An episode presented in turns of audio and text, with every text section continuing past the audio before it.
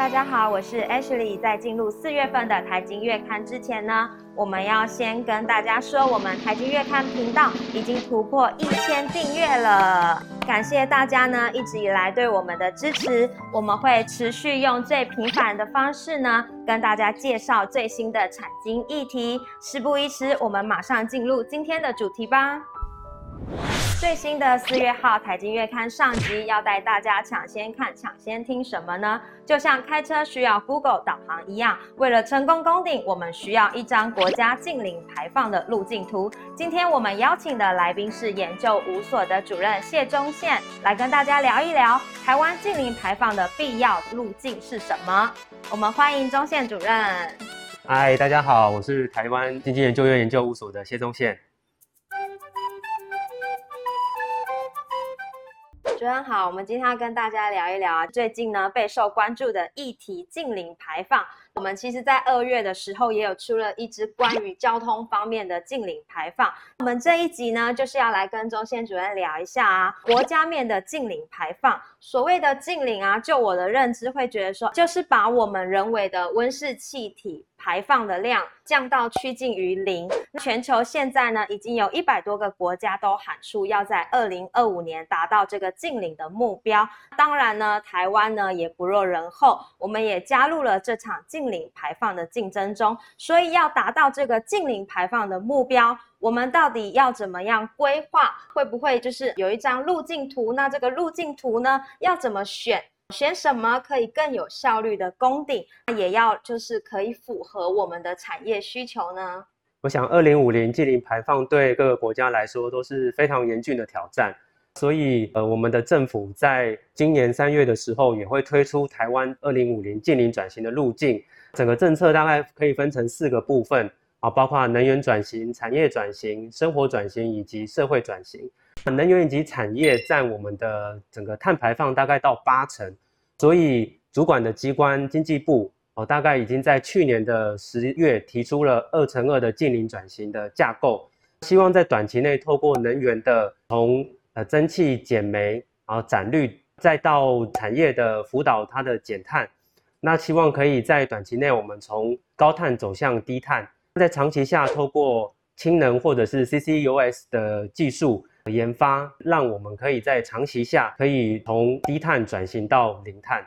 根据我们呢近零排放路径图的路线规划，最首当其冲可能影响的就是我们的产业。我想问一下主任啊，大家一定很紧张、很好奇，对于我们的产业啊会产生什么样的影响，或者是说最主要会影响的是哪些产业呢？嗯，这个目前呃各个企业，我想最关心的就是碳费，碳费到底会收多少？环保署有曾经委托伦敦政经学院，那去研究说台湾的碳费水准，大概有两个重点。那第一个重点就是起初的碳费可以设计一个比较低的水准，哦，大概是每公斤二氧化碳当量十美元左右。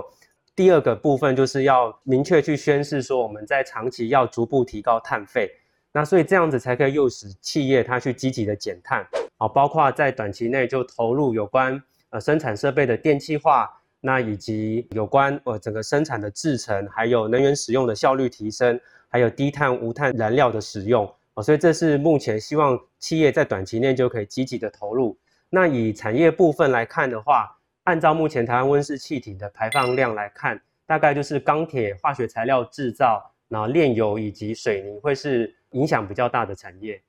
我们刚刚呢提到的呢都是政策面、产业面，我也很好奇啊，就是嗯听起来跟我们一般民众好像没有什么关系耶，所以请教一下中线主任，这样的状况之下，我们的生活上有可能迎来什么样的转变吗？嗯，我想最主要的转变应该就是电动车。根据国际能源署的推估，为了达成这个二零五零年的近零排放目标，在二零三五年的时候，大概市售的一般汽车都不会有燃油车。到了二零五零年的时候，呃，不管是汽机车、公车或者是箱型车等等，都会是电动车，甚至连大货车哦，都会百分之九十九的销售是属于电动车。是，那这样听起来的话，我们观察到全球使用电动车啊，已经是一个不可逆的趋势。汽油车退场时间可能只是早晚的问题，所以我也很想问啊，电动车它到底有没有实质达到净零排放的这个条件呢？嗯，我想整个近零转型中有一个很关键的策略，就是救援管理。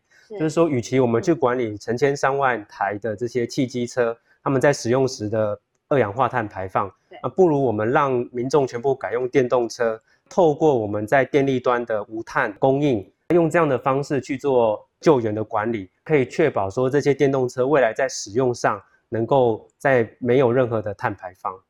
听起来哦，面临这样子的一个状况哦，其实是一个全球的挑战，不只是台湾的挑战。在二零五零年呢，要达到净零排放的目标。主任以您专业的观点来看的话，对于我们基础产业这一个的转型政策，有没有什么样的建议或者是看法？以及呢，我们未来可能面临什么样的挑战？现在评估一家企业最重要的指标就是 ESG，就是环境保护、社会责任、公司治理。企业的碳排放量会是 ESG 的一个关键哦，所以很多投资人都在紧盯企业。有关碳排放的减少的这个努力程度，所以任何想要有序经营的企业都必须正面对决这个近零排放。以我们的护国神山台积电为例，哦，它在去年已经提出了二零五零近零排放的策略目标以及阶段性的策略。所以在这个整个过程中，除了它在绿电上已经很积极的采购外，它还跟中油公司签订了碳中和天然气的 M O U。现在距离二零五零还很久，可是这个挑战十分的艰巨。台湾从政府到民间都必须超前部署，我才能够在我们未来的国际市场的竞争中站稳领先者的地位。对于今天的分享啊，我们要达到二零五零年净零排放的目标，无论是生活上、产业上，都会面临转型启动。这不仅是全世界的挑战，也是台湾的挑战。也期许我们台湾在转型的过程中，同时把握，甚至可以创造新的净零商机，走出自己的一片天。在四月号的下集呢，我们会带大家呢来一起探讨不同的主题，就是智慧电网。哇，听起来好像很厉害哦。对，所以大家呢一定要记得留守下星期的下集啦。拜拜。喜欢我们影片的朋友，记得订阅、按赞，并开启小铃铛。也欢迎留言告诉我们你想听的议题。下次见喽，拜拜。